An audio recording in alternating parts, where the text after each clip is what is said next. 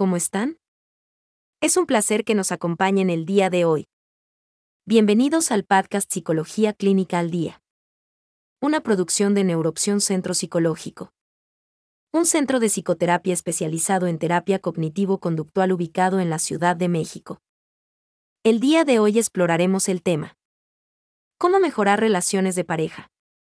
Muchas personas al iniciar una relación tienen presente ya sea por experiencias propias o de personas cercanas. Que un alto porcentaje de las relaciones de pareja terminan en separación, divorcio o ruptura. De hecho, las estadísticas publicadas por el INEGI demuestran que durante 2020 en nuestro país se registraron 92.739 divorcios y 335.563 matrimonios lo que significa que por cada 100 matrimonios hay 28 divorcios. Es decir, al iniciar una relación de pareja tenemos el 28% de posibilidades de terminar separados o divorciados. Pero creemos que, ninguna persona en sano juicio inicia una relación de pareja pensando en la separación. Veamos entonces. ¿Cómo inicia una relación de pareja? John Bowlby, psicoanalista que desarrolló la teoría del apego, señaló que los seres humanos buscamos formar fuertes vínculos afectivos con los demás. Cuando iniciamos una relación de pareja, nos encontramos bajo el influjo del amor y la emoción. Nada nos molesta y no vemos ningún defecto en nuestra pareja. Vemos a nuestra pareja como amante, confidente, aliado, compañero, socio y fuente de apoyo incondicional. Frecuentemente pensamos que nuestra relación será diferente a todas las demás. De hecho, pensamos que esta nueva relación será diferente a todas nuestras relaciones anteriores. Pensamos que el amor protegerá nuestra relación por un largo tiempo, y nos mantendrá definitivamente alejados de las estadísticas de separación. Nos sentimos preparados para disfrutar al fin una relación feliz. Mensajes de texto. Largas conversaciones telefónicas. Cenas románticas. Reuniones con amigos. Paseos promesas, regalos, proyectos. Pareciera que el tiempo se detiene. Pero esto no es así, al pasar el tiempo. Aparecen los conflictos, los malentendidos y los problemas. Que muchas veces dejamos pasar y otras tantas resolvemos a medias o de plano no resolvemos. Así, los problemas y malestares poco a poco se van acumulando y nos toman por sorpresa.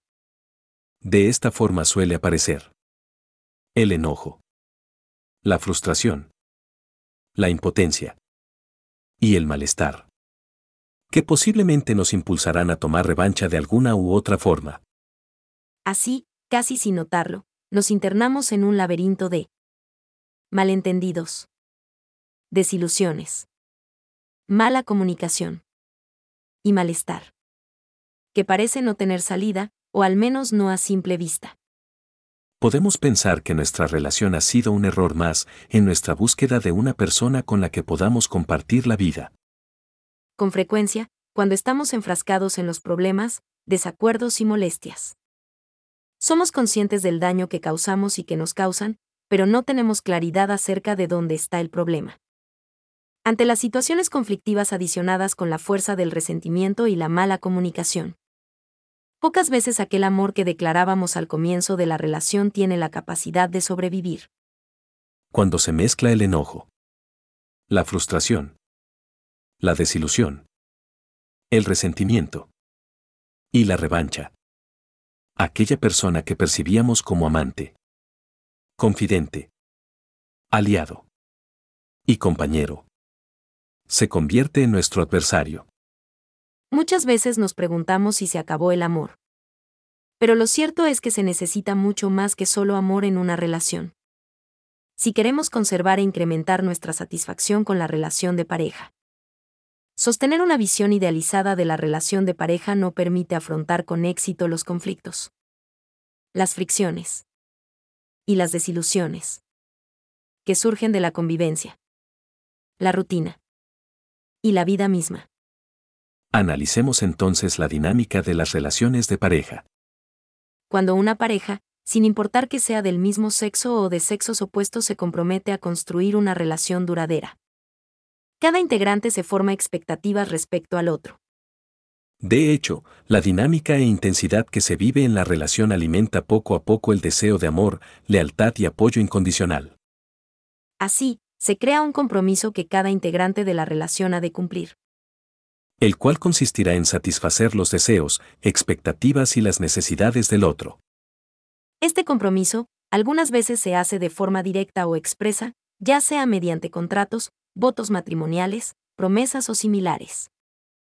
Por ejemplo, algunas parejas elaboran contratos prenupciales en donde se definen términos económicos, obligaciones y otras más.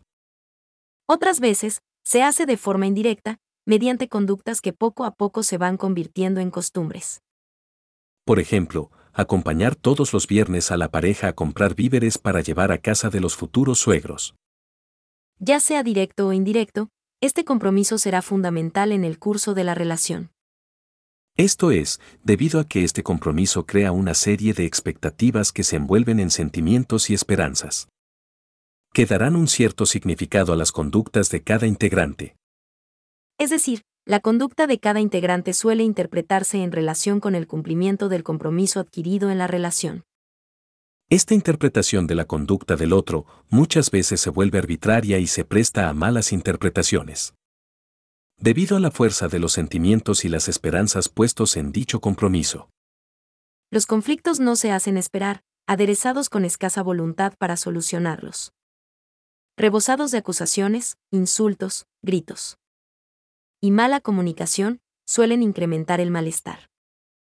A medida que incrementan la tensión y las agresiones, se echan al olvido todos los aspectos positivos que representan las relaciones de pareja. Entonces veamos. ¿Cuáles son los beneficios de las relaciones de pareja? Sabemos que los beneficios de las relaciones cercanas son múltiples. Y tal como vimos en párrafos anteriores se ha demostrado que los seres humanos buscamos establecer relaciones significativas y a largo plazo. Algunos de los beneficios de las relaciones de pareja son Amor. Ilusión. Intimidad. Placer. Compañía. Aceptación. Apoyo. Consuelo. Complicidad. Estabilidad. Motivación. Proyectos en común. Beneficios para la salud. Por mencionar algunos. Veamos lo que dice la ciencia. Las investigaciones han demostrado que las relaciones de pareja son un factor benéfico para la salud. Ayudan a las personas a lidiar con el estrés y satisfacen las necesidades básicas de conexión social como el amor, la intimidad, el compañerismo y la seguridad. Las relaciones también pueden beneficiar la salud a través de procesos que fomentan el autoconocimiento, el crecimiento personal y la búsqueda de objetivos todos los cuales son esenciales para la salud y el bienestar. También, las investigaciones han demostrado que el apoyo de la pareja es un factor que incrementa las posibilidades de éxito en el cumplimiento de objetivos y en el crecimiento personal. Por mencionar algunos. Entonces veamos. ¿Qué se necesita para mantener una relación? Evidentemente lo primero que se necesita para mantener una relación es amor por la pareja. Pero, a pesar de que el amor es fundamental, no es la esencia de la relación, se requieren cualidades y aptitudes que el amor no proporciona. Veamos entonces las cualidades necesarias para mantener y hacer crecer una relación. Compromiso, respeto, sensibilidad, generosidad, consideración, lealtad, responsabilidad y confiabilidad. Los integrantes deben cooperar mutuamente y tomar decisiones solidarias en beneficio de la relación.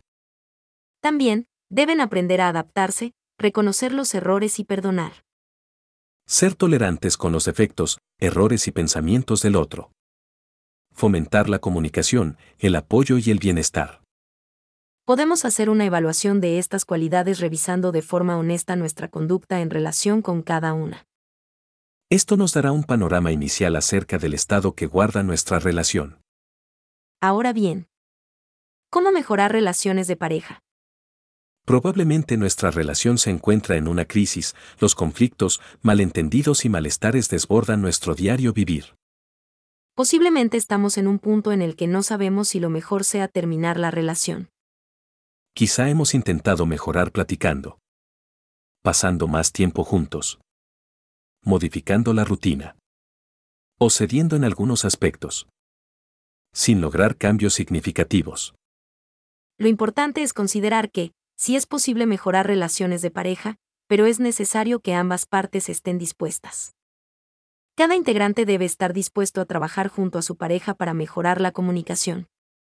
Corregir conductas. Pensamientos. Y poder hacer que la relación sea satisfactoria y agradable. Para iniciar este proceso es necesario tener presentes las metas, objetivos o proyectos que se desean alcanzar en la relación. Analicemos entonces algunos puntos importantes que nos ayudarán a mejorar nuestra relación. Lo primero, es tener en cuenta que la pareja es nuestro familiar más cercano y tiene derecho a contar con nosotros como aliados. Por tanto, necesitamos trabajar para lograr sólidos cimientos de confianza, lealtad, respeto y seguridad.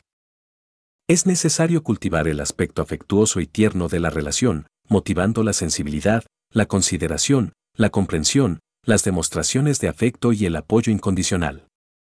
Mejorar el compañerismo mediante la colaboración, el respeto y el compromiso. Vigilar la reciprocidad, justicia y sensatez para tomar decisiones en conjunto. Fomentar la comunicación evitando discutir, agredir o violentar a la pareja.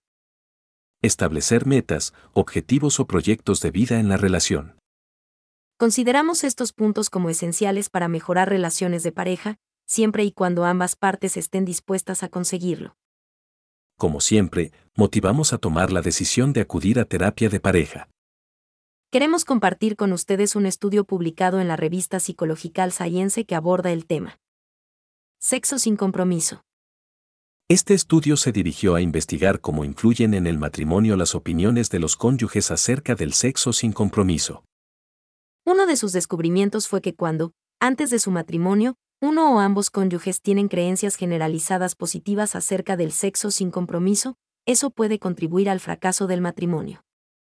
Las investigadoras recopilaron información de 204 parejas acerca de sus comportamientos y actitudes prematrimoniales, así como numerosos factores relacionados con su nuevo matrimonio y la satisfacción marital.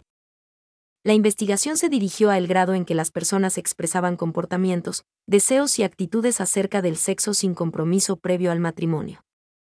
Se buscó confirmar que las personas que aceptan estas prácticas como positivas pudieran ser más propensos a participar en relaciones sexuales no comprometidas, tales como aventuras de una sola noche. Encontraron que de las parejas que participaron en el estudio, las personas que veían como positiva la práctica del sexo sin compromiso estaban menos satisfechas al comienzo de su matrimonio. Además, las personas con parejas que perciben la práctica del sexo sin compromiso positiva experimentaron una disminución más rápida en la satisfacción de su matrimonio durante los primeros años. Ahora estos resultados son preliminares y no reflejan una verdad absoluta. Esto es debido a que en la investigación también se encontró que en algunas parejas esta forma de pensar no afectó al matrimonio. El propósito de la investigación no es calificar la percepción positiva del sexo sin compromiso como buena o mala. Únicamente se intenta demostrar qué factores contribuyen al desarrollo del matrimonio a largo plazo y que predicen su éxito. De hecho, encontraron evidencia que sugiere que aquellas parejas que mantienen una relación sexual satisfactoria y constante, así como las que mantienen su nivel de estrés bajo mostraron mejores relaciones matrimoniales. Hasta aquí los datos de este curioso estudio y esperaremos más resultados para compartir con ustedes. Recuerden que contar con apoyo psicológico incrementa las posibilidades de mejorar la relación y resolver conflictos. Pues bien, hasta aquí dejaremos este tema. Esperamos que este contenido sirva de ayuda y orientación. Recuerden amigos que los trastornos psicológicos deben atenderse de forma profesional. Es importante buscar ayuda ya que de no hacerlo corremos el riesgo de que los síntomas incrementen. Así es, y no debemos olvidar que muchos trastornos pueden llegar a ser incapacitantes. Los invitamos como siempre a acompañarnos en nuestro siguiente episodio. El podcast Psicología Clínica al Día es una producción de Neuroopción Centro Psicológico. Visita nuestra página web neuroopción.com. Ya nos sigues en Facebook, búscanos como Neuroopción. Suscríbete a nuestro podcast. Recuerden que sin salud mental no hay salud. Hasta la próxima. Gracias por escucharnos.